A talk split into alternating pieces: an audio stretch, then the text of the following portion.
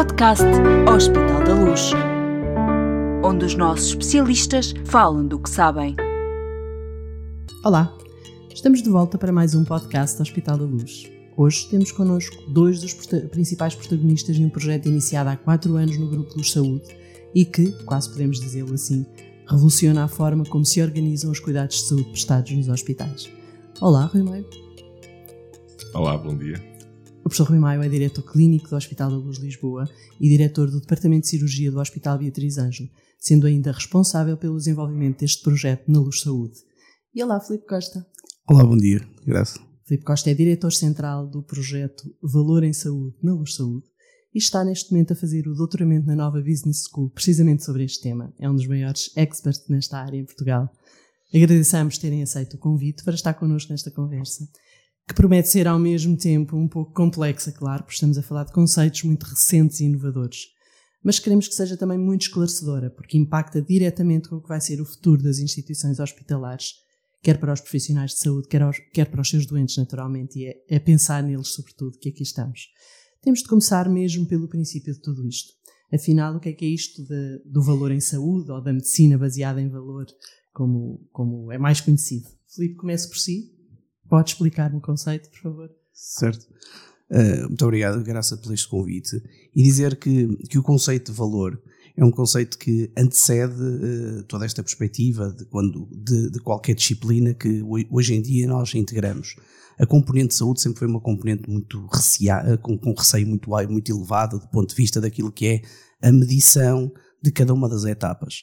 E, na verdade, este processo quase de integração vertical dos múltiplos, das múltiplos atores é que constitui um processo de cadeia. E naquilo que nós dizemos é que o todo constitui, e o todo é muito maior que a soma das partes. E quando nós agregamos, quando olhamos para este ciclo total, na realidade temos que definir se estamos a criar valor para os doentes. Aquilo que este conceito acabou por trazer para a saúde foi exatamente esta um binómio, uma relação entre aquilo que são os outcomes que interessam aos doentes sobre o custo certo para atingir esses melhores resultados. E assim definimos o padrão de valor como um conceito transversal e universal. Muito bem. O que é, o que, é que isto tem de inovador, efetivamente, Rui? Antes de mais, obrigado também pelo convite. Muito obrigado. Uh, isto é um conceito que é inovador em termos de saúde uh, e tem uma relevância particular em saúde, tendo em conta a conjuntura mundial do que se passa nos sistemas de saúde. Uh, quais são, neste momento, os grandes problemas? O aumento exponencial dos gastos em saúde. Os custos com a saúde têm aumentado de uma forma exponencial e, infelizmente, isso nem sempre se acompanha os melhores resultados em saúde. Nós sabemos que nem sempre os países que gastam mais em saúde têm melhores resultados. E o exemplo típico é os Estados Unidos da América. Um, Precisamente. E, portanto, uh, por outro lado, nós também sabemos que existe uma grande diversidade uh, de resultados, ou seja, dentro do mesmo país, dentro do mesmo hospital, muitas vezes os resultados são, uh, são, são dispares, até mesmo dentro das mesmas equipas. Portanto, os outcomes são, de facto, há uma grande variabilidade de resultados. E também sabemos, e portanto eu acho que estes são os três conceitos que levam à introdução desta, a necessidade de introduzir a medicina baseada no valor. Nós sabemos que grande parte do, dos gastos, ou uma porcentagem bastante significativa dos gastos, que pode andar à, à volta dos 30%, tem a ver exclusivamente com desperdício. E é precisamente isso que é aqui que entra o conceito de valor. O que é que é o valor em saúde? É tentar obter os melhores resultados.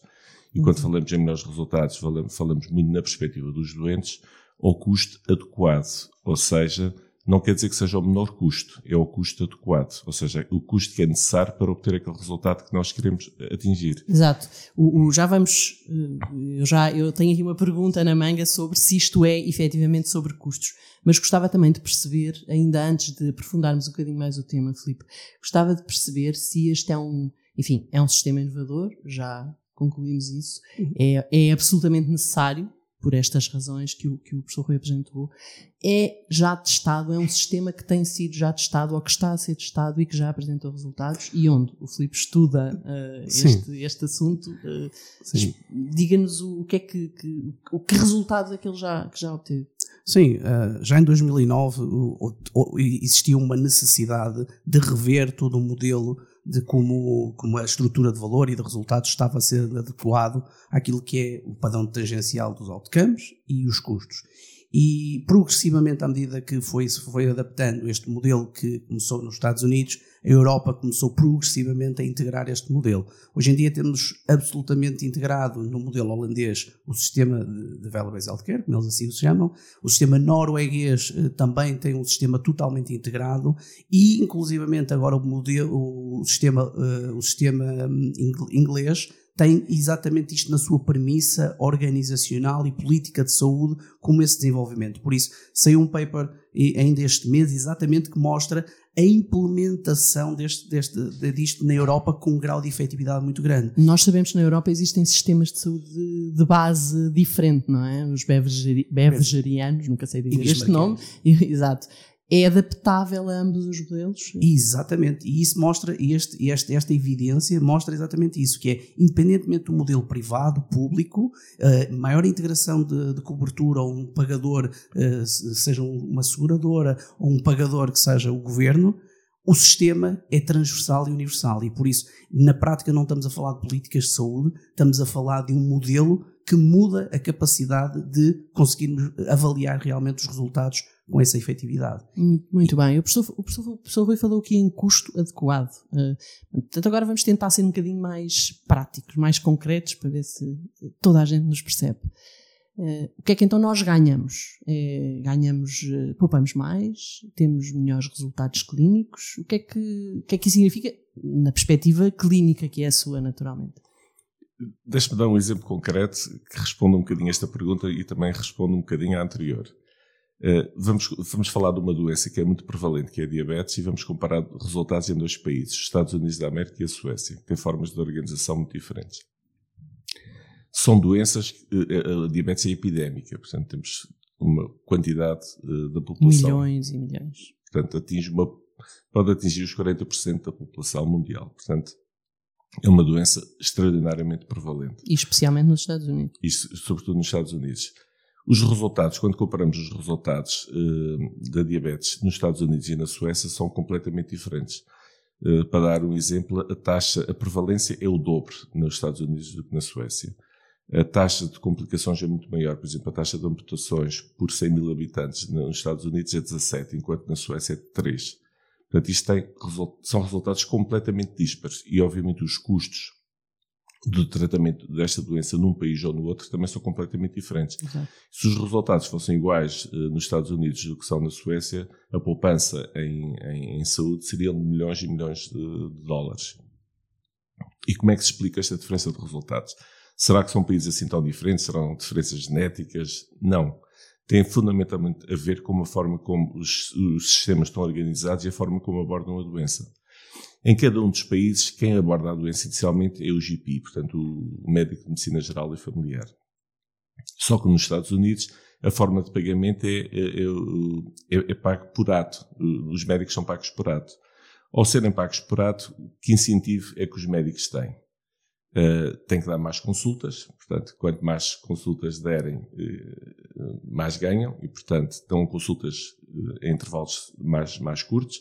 Portanto, estão muito dirigidos para o tratamento das complicações, para a medicação, para o tratamento. E nós sabemos que esta é uma doença que precisa muito de educação e, portanto, as consultas têm que ser feitas demoradas e com Exatamente, a prevenção da diabetes faz, faz com que as pessoas vão Exatamente. menos, precisem menos portanto, de, a consulta de cuidados hospitalares. É muito menos Sim. dirigida para a educação e para, enfim, para cuidados de saúde, é muito dirigida para, eh, para o foco, é muito na terapêutica e, sobretudo, nas complicações da doença. Na Suécia não é assim? Já lá vou. Uh, por outro lado, uh, como também é pago ao ato, o incentivo para, para a abordagem da terapêutica deve ser multidisciplinar. Portanto, deve envolver muitas pessoas, enfermeiros, uh, especialistas, porque há doentes que podem ser controlados no médico de medicina geral ou familiar, mas há outros que precisam de especialista. E quando o incentivo para enviar os doentes também não é grande, porque quando enviam um doente, depois também não, não, torna, não retorna. Exatamente. E, portanto, isto são incentivos. só a forma de pagamento é um incentivo para que a abordagem da doença seja diferente. É muito mais focada no tratamento e muito mais eh, eh, trabalho individual e não multidisciplinar. Maior geradora de custos Exatamente. e A Suécia é um modelo completamente diferente. O GP, portanto, continua a ser o médico de medicina geral e familiar que aborda esta doença, Simplesmente ele recebe em função, o chamado pagamento por capitação, ou seja, ele recebe em função dos resultados de uma determinada população que ele, que ele trata. E, portanto, ele tem muito o incentivo de, de ter bons resultados. Quanto melhores resultados tiver aquela população, 2 mil ou 3 mil pessoas que ele cuida, maiores são os seus uh, incentivos em termos de ter bons resultados em saúde. E, portanto, aqui, uh, por outro lado, existe um enfermeiro exclusivamente dedicado à diabetes. Portanto, aqui uh, o foco está muito na prevenção, está muito na educação, de alimentação, de prevenção das complicações, introduzem os podologistas, enfim, trabalham de uma forma multidisciplinar. Logo conseguem melhores resultados de saúde. Muito melhores resultados. Logo conseguem custos. Portanto, eu não diria que adequados. os médicos nos Estados Unidos são melhores do que os médicos da Suécia. O ambiente em que eles estão envolvidos, o ambiente em que eles trabalham, é, é completamente diferente e, e conduz a práticas completamente diferentes. Outra coisa muito importante é a medição de resultados. Enquanto na Suécia existe um registro nacional de, de diabetes, portanto, em que uh, se, se sabem perfeitamente os resultados, portanto, há uma grande transparência na divulgação de resultados. Nos Estados Unidos isso não acontece. Portanto, há episodicamente, são coisas muito localizadas, digamos, são práticas certo. muito localizadas. E, portanto, esta transparência e divulgação de resultados, que é uma coisa fundamental uh, nesta metodologia de medicina baseada no valor. Portanto, é preciso medir e é preciso ter transparência na, na medição e na divulgação de resultados. Obviamente, também um incentivo. Portanto, estamos aqui a falar de sistemas diferentes.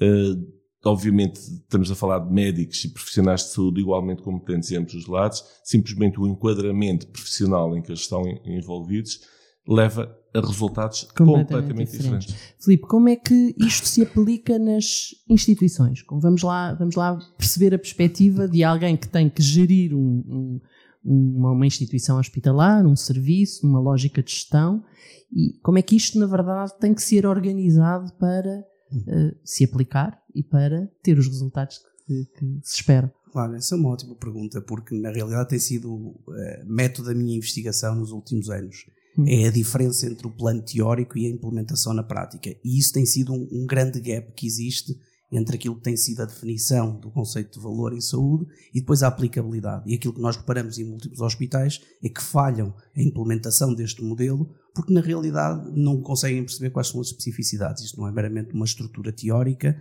é preciso perceber que isto vai alterar a cultura organizacional de, das unidades. Pois, era isso que é eu estava preciso, porque, porque a imaginar. na realidade qualquer inovação eh, vai criar uma disrupção no status quo, é normal, ou seja, a própria cultura, as organizações são elementos vivos e, e, são plasmáticos nisto, ou seja, incorporam à medida que as mudanças vão, tendo, vão acontecendo, precisam de se readaptar e ter esta incorporação.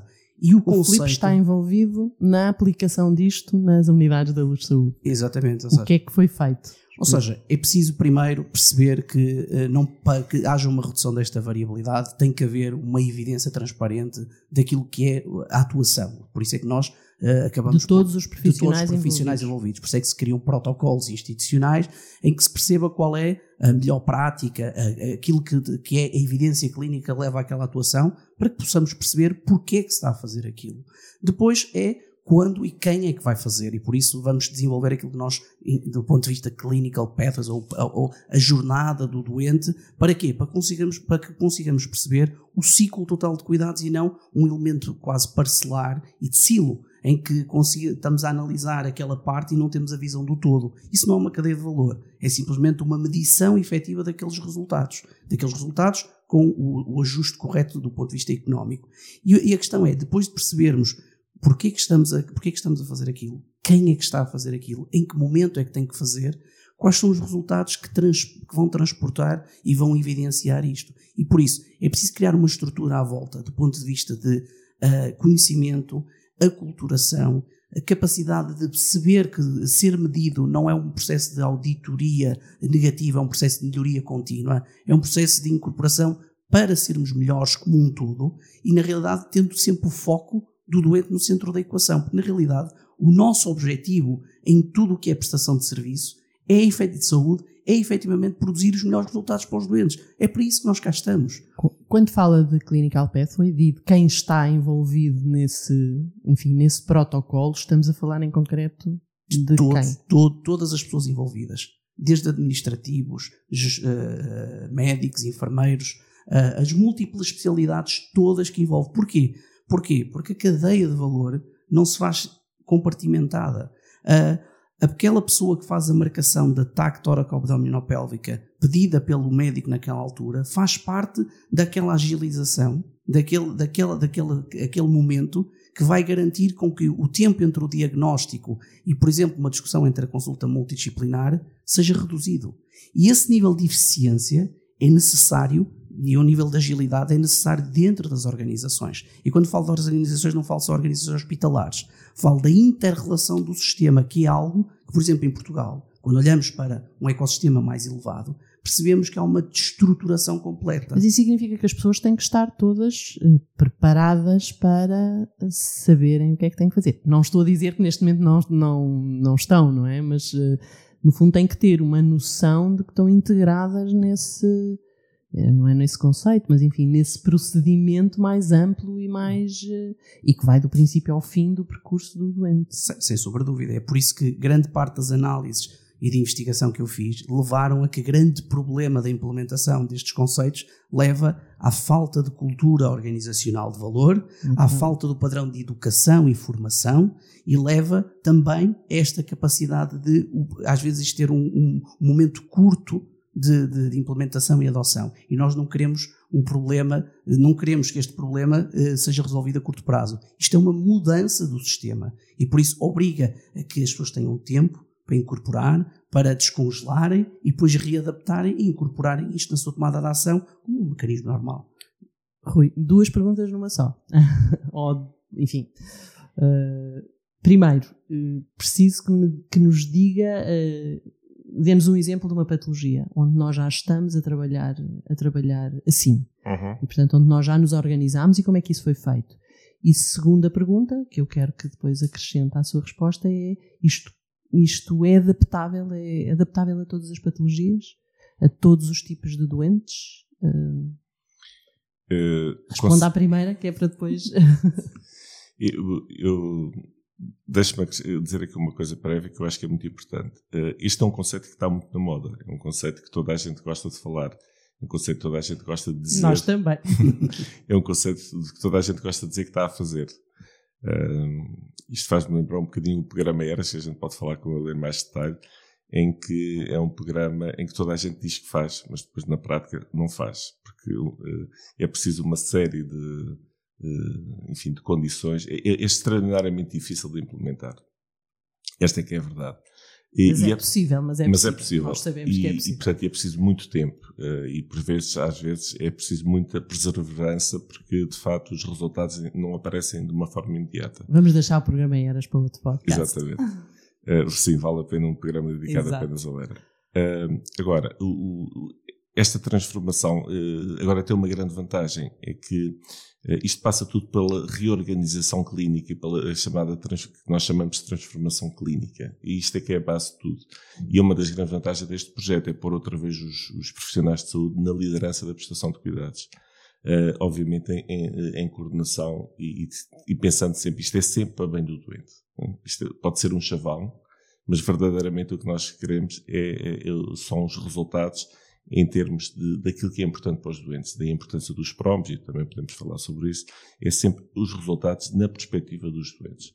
E, portanto, isto leva muito tempo, isto passa por uma reorganização clínica, nós temos que estar organizados por patologia, temos que ter uma cultura multidisciplinar, é fundamental manter uma cultura multidisciplinar, contrariamente àquilo que tipicamente ocorre nos hospitais, que é uma prática muito da medicina individualizada. Eh, cada pessoa faz, enfim, de acordo com aquilo que é a sua experiência ou aquilo que acha que é melhor, eh, mas isto não é mais possível. Quer dizer, temos, a primeira coisa é decidir o que é que nós vamos fazer, que, que patologias é que vamos escolher, que quem são os profissionais que estão envolvidos no tratamento dessa patologia, todos eles contribuem, dão o seu uh, o seu, no fundo, contributo no sentido de definir qual é a melhor forma para tratar aquela patologia. Em cada momento, de, em do, cada percurso momento do, do percurso do doente, todo o percurso do doente, e não só no, no, nos episódios agudos, mas também a longo prazo. Uh, portanto, como é que nós vamos tratar esta patologia? Isto é a primeira, a primeira questão. De acordo com isto, passa por escrever protocolos. Obviamente, não, não inventamos nada. Vamos à melhor evidência científica e incorporamos a melhor evidência científica. Uh, depois é preciso trabalhar, uh, depois é preciso perceber que nem toda a gente pode fazer tudo. Portanto, é preciso atribuir privilégios clínicos. Há pessoas que, uh, que têm que fazer uma determinada coisa, ou não podem fazer outra, não se pode fazer tudo, porque em muitas patologias o volume, os resultados estão muito dependentes do volume. Quanto maior é a experiência, maior, melhor são necessariamente os resultados. E há muita evidência nas várias áreas sobre isto. Portanto, o volume, sobretudo na grande complexidade, os resultados estão uh, diretamente uh, associados ao, ao volume, da, não, não, só da pessoa, mas, mas, da equipa que trata os doentes. Uh, e, portanto, isto é, isto é que é difícil, mudar esta mentalidade, implementar, isto, isto, é que é, isto é que é a parte mais difícil, mudar a cultura, porque isto trata uma mudança de cultura.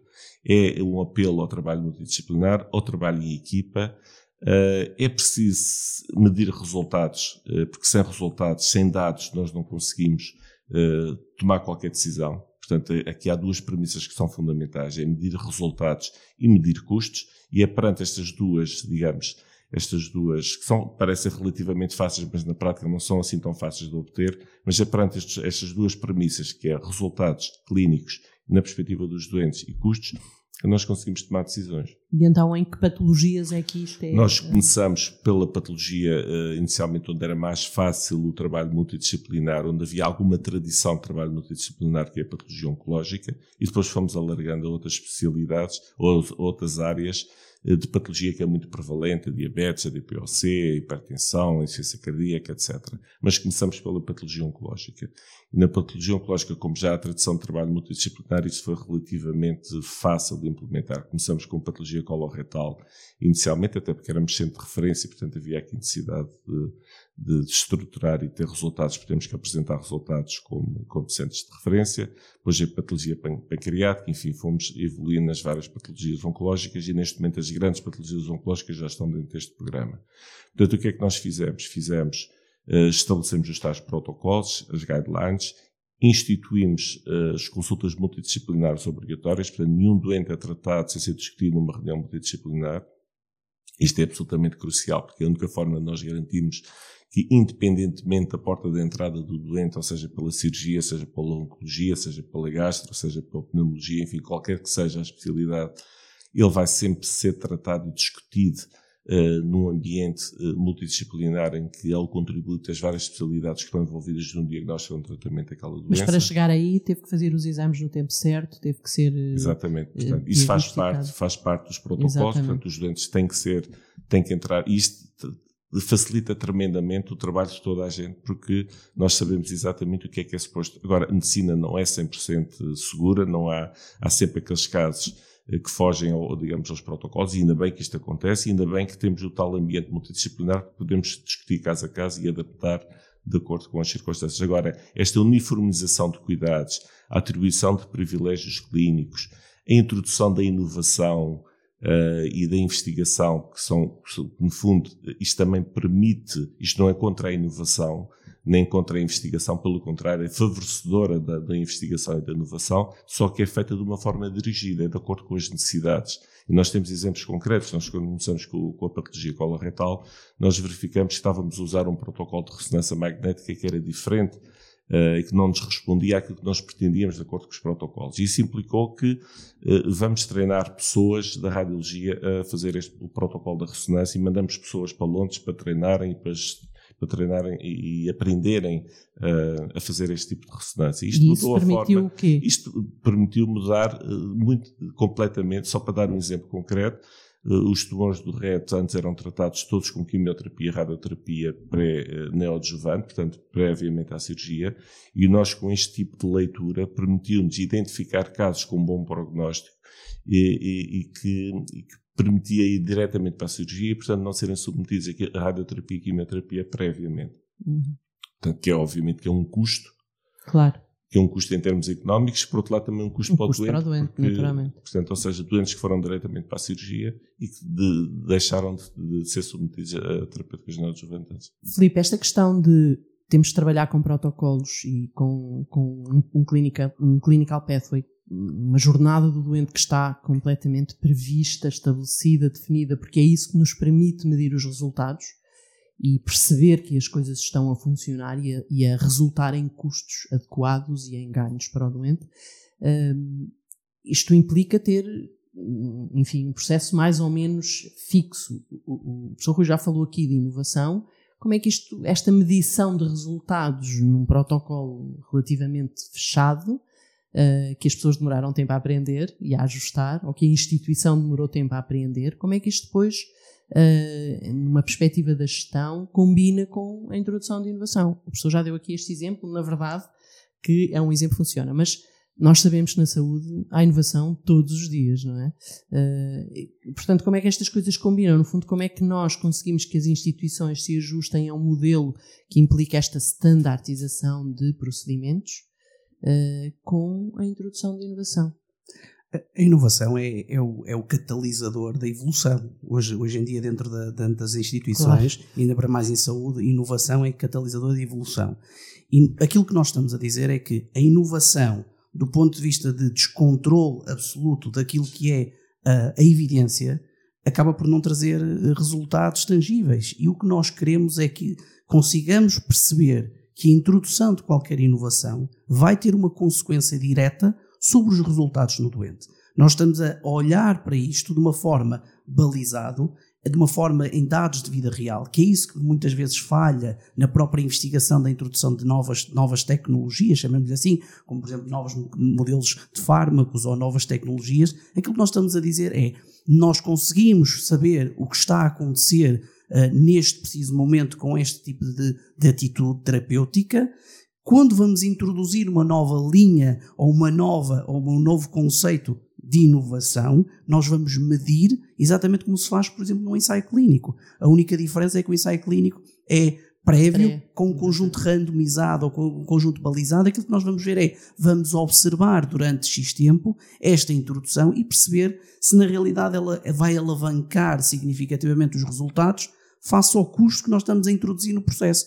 Na realidade, isto é um processo contínuo e aquilo que nós estamos a dizer é: se na realidade esta inovação vai produzir um resultado clínico para o doente significativo, então justifica a introdução disto na, na nossa prática diária. O que não é lógico, e isso é a evidência da, da, da produção da despesa em saúde, que é absolutamente uh, uh, incompreensível, é exatamente esse problema, que é a constante introdução de custos adicionais supostamente para criarmos um processo de melhoria de resultados em saúde e depois esta evidência não existe. E por isso perguntamos se aquilo que nós designamos quase o economic burden, ou seja, o, peso que nós vamos dar do ponto de vista de despesa adicional dentro da saúde, é compensada ou não com os resultados de ganhos diretos. E isso leva-nos a outro problema, que é nós temos, temos que ser muito diferenciados naquilo que é medição. E hoje em dia, quando olhamos para as medições em saúde, do ponto de vista geral, não podemos dizer que os qualis ou os anos ajustados de vida à qualidade são um padrão de definição objetiva da realidade. Não são. Então, Nós temos que ir a linhas de patologia. Estamos muito habituados a isso. Claro, e por, Mas... isso, e por isso é que depois os resultados são o que são e a variância dos custos são o que são do ponto de vista internacional. Sim. E por isso o que nós temos é que dizer que se nós compreendermos a cadeia de valor por linha de patologia, nós somos muito mais uh, digamos, celulares na análise, Estamos somos muito mais precisos. E então conseguimos perceber que qualquer variância pontual naquela patologia vai ter um impacto depois grande certo. do ponto de vista de economia global. E o que nós estamos a dizer é, vamos olhar isto desta forma, vamos perceber que não estamos a olhar para um modelo de volume, vamos olhar para um modelo que compreende o ciclo total de cuidados dos doentes na cadeia de valor. Com isto, reduzimos sensivelmente 30% da literatura nas ciências e com isso, 30% num padrão económico global são muitos e muitos, muitos, muitos, muitos milhões. Filipe, mais uma pergunta. O, o, temos falado aqui de todos os intervenientes. Eu, eu sei que os doentes têm um papel importante neste, nesta medição de resultados também. Eh, eles são os seus destinatários, o seu destinatário final, enfim, eles, todos, eles sobretudo, mas as instituições na, na perspectiva dos custos e da despesa, os profissionais na perspectiva de conseguirem melhores, melhores resultados, enfim, os seus, e os seus, a sua atuação ser mais eficiente, mais eficaz. Uh, qual é o papel dos doentes aqui, então?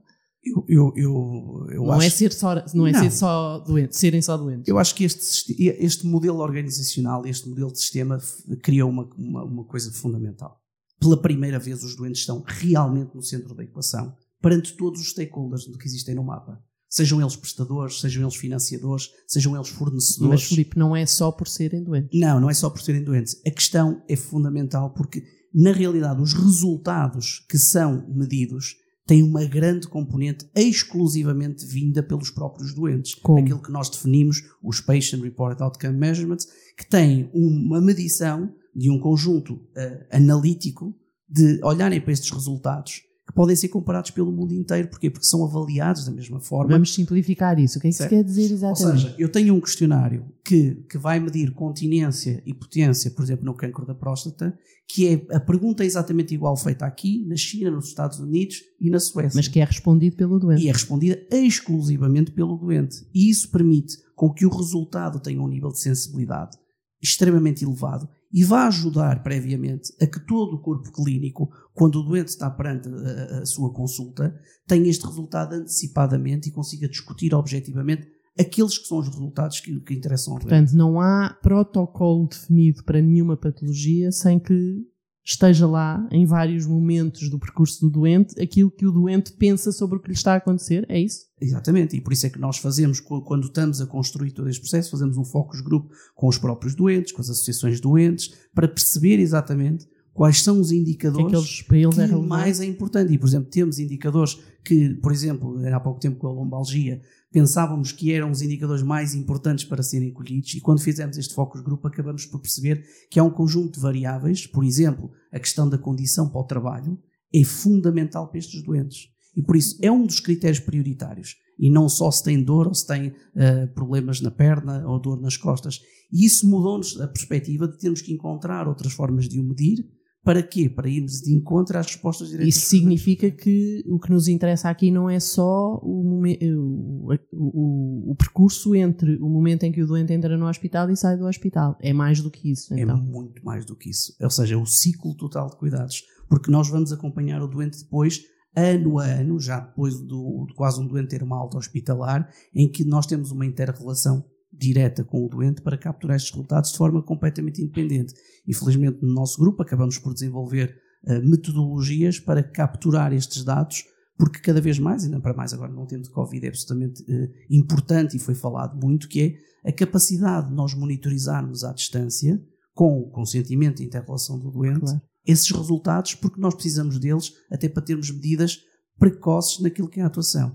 E existem alguns estudos muito engraçados que demonstraram, por exemplo, em doentes metastáticos, eh, que os doentes só por reportarem antecipadamente viviam 5 meses mais. É impressionante. Fantástico. Sim, bom, eu agora tenho só mais uma pergunta e vou fazê-la aos dois, porque quero a perspectiva do- do- dos dois lados, enfim, a perspectiva clínica e a perspectiva da gestão. Que é, nós somos um- uma instituição privada, somos um grupo de prestadores de cuidados de saúde, um grupo privado, e obviamente ouvimos aqui falar durante este- estes últimos minutos muito sobre o custo adequado. Como é que nós convencemos os nossos pagadores eh, um, de que este é um modelo que faz sentido? Muitas vezes percebendo que se calhar ele não dá os resultados económicos eh, que queremos imediatamente. Como médico, como responsável clínico, como é que convence eh, aqueles que nos financiam, as instituições que nos financiam, que este é o modelo certo? Eu acho que é mais fácil do que nós podíamos julgar à partida, porque eu acho que no, no final do dia toda a gente está interessada no mesmo, é que os doentes sejam bem tratados. Agora, nós só podemos falar com os Mas, pagadores. mas Rui, estou a pensar na perspectiva de de repente apresenta à seguradora Claro, um percurso de, de tratamento e um percurso terapêutico, clínico, que implica enfim, mais custos. Que implica uma data de passos, não é? uma série Certo. de passos que não estavam previstos antes, portanto. Por isso é que é muito importante a medição de resultados. Eu só posso falar com os pagadores depois de ter dois resultados, que é os resultados em perspectiva dos doentes, portanto, os outcomes clínicos e os custos.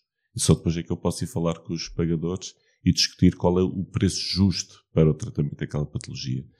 E como eu acho que verdadeiramente acredito e tenho essa experiência objetiva dos contatos que tenho tido com, com aqueles que, que é possível, toda a gente é interessada no mesmo.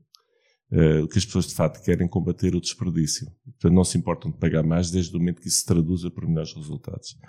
Eu posso ter mais, eu posso gastar mais, eh, o exemplo que dei há bocadinho, o tratamento da, da doença crónica, por exemplo, da diabetes, da DPOC, hipertensão, insuficiência cardíaca. A educação é fundamental.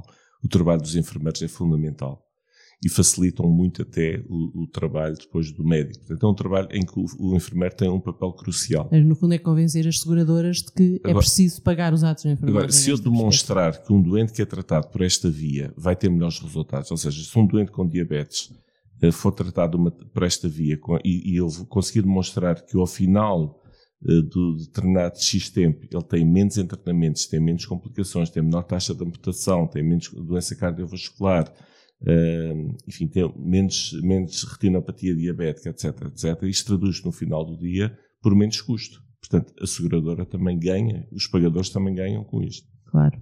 Um doente com uma DPOC que seja tratado de acordo com o protocolo, se eu conseguir demonstrar que tem menos recaídas, tem menos uh, pneumonias, tem menos taxas de internamento, isto, menos idas à urgência, isto traduz no final do dia por menor custo.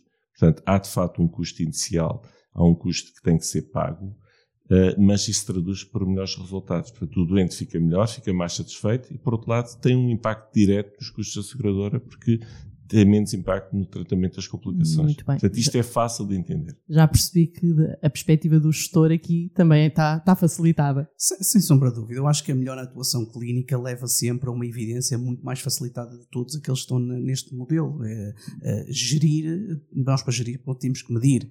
E não há dúvida nenhuma que todos os prestadores e todos os pagadores, sejam eles privados ou públicos, querem esta medida. Porquê? Porque ninguém quer ter despesa adicional por, por um padrão de ineficiência. Agora, é absolutamente crucial criar uma cultura de transparência, criar uma cultura de integração e capacidade de medição para a tomada de ação e, ao mesmo tempo, consigamos tornar claro que a comparação, ou aquilo que nós normalmente chamamos de benchmark, é um processo de capacidade para evoluírem e não uma capacidade punitiva. Isto é muito importante porque nos Estados Unidos, a certa altura, criaram um padrão punitivo quando deviam ter criado um padrão de incentivo. E a questão é, nós não podemos estar neste jogo se todos os, se todos os intervenientes estiverem neste jogo. Isto não, não, não serve o Grupo Plus Saúde estar num padrão de transparência total de mostrar, de mostrar resultados se todo o ecossistema e todos aqueles que estão nesta, nesta, neste modelo competitivo por melhores resultados não estiverem por esse, nesta, nesta, nesta cadeia. Por isso, todos os pagadores querem este modelo porque na realidade vão ter ganhos incrementais ao longo do tempo. É Exato. É absolutamente inacreditável os resultados, quando nós os correlacionamos entre o custo total do ciclo de cuidados e os resultados clínicos, a evidência que demonstram. Porque permite, inclusivamente, dizer o que não fazer. E isso também é um ato muito importante para aquele que paga. Não é só o que é que vamos adicionar eh, no processo, é também o que é que não contribui para produzir melhores resultados para o doente na cadeia. E quando nós conseguimos, conseguimos perceber isso, é tão mais fácil gerir e é tão mais fácil saber o que pagar para produzir estes melhores resultados. Mas chegar aí, como disse, é preciso perceber isto e provavelmente eh, gerir uma grande mudança de mentalidades dentro das instituições hospitalares. Bom, eu ficava aqui o resto do dia a conversar convosco sobre este assunto. Para mim é fascinante. Uh, espero que também tenha sido para quem nos ouviu. Uh, mas vamos ter necessariamente marcar um novo dia para um, mais um podcast sobre o tema, porque eu tenho muito mais perguntas para vos fazer. Uh, espero de qualquer maneira que a nossa conversa tenha despertado a curiosidade de todos os que tiveram connosco uh, e que nos ouviram em casa, onde, onde, onde estejam, onde quer que estejam. Afinal, valor em saúde é um conceito a que todos nós que trabalhamos no setor da saúde teremos mesmo de nos habituar. Obrigada por terem estado desse lado uh, ouvir o podcast do Hospital da Luz. Obrigada a ambos. Voltaremos em breve. Nós é que agradecemos. Estamos disponíveis. Muito obrigado.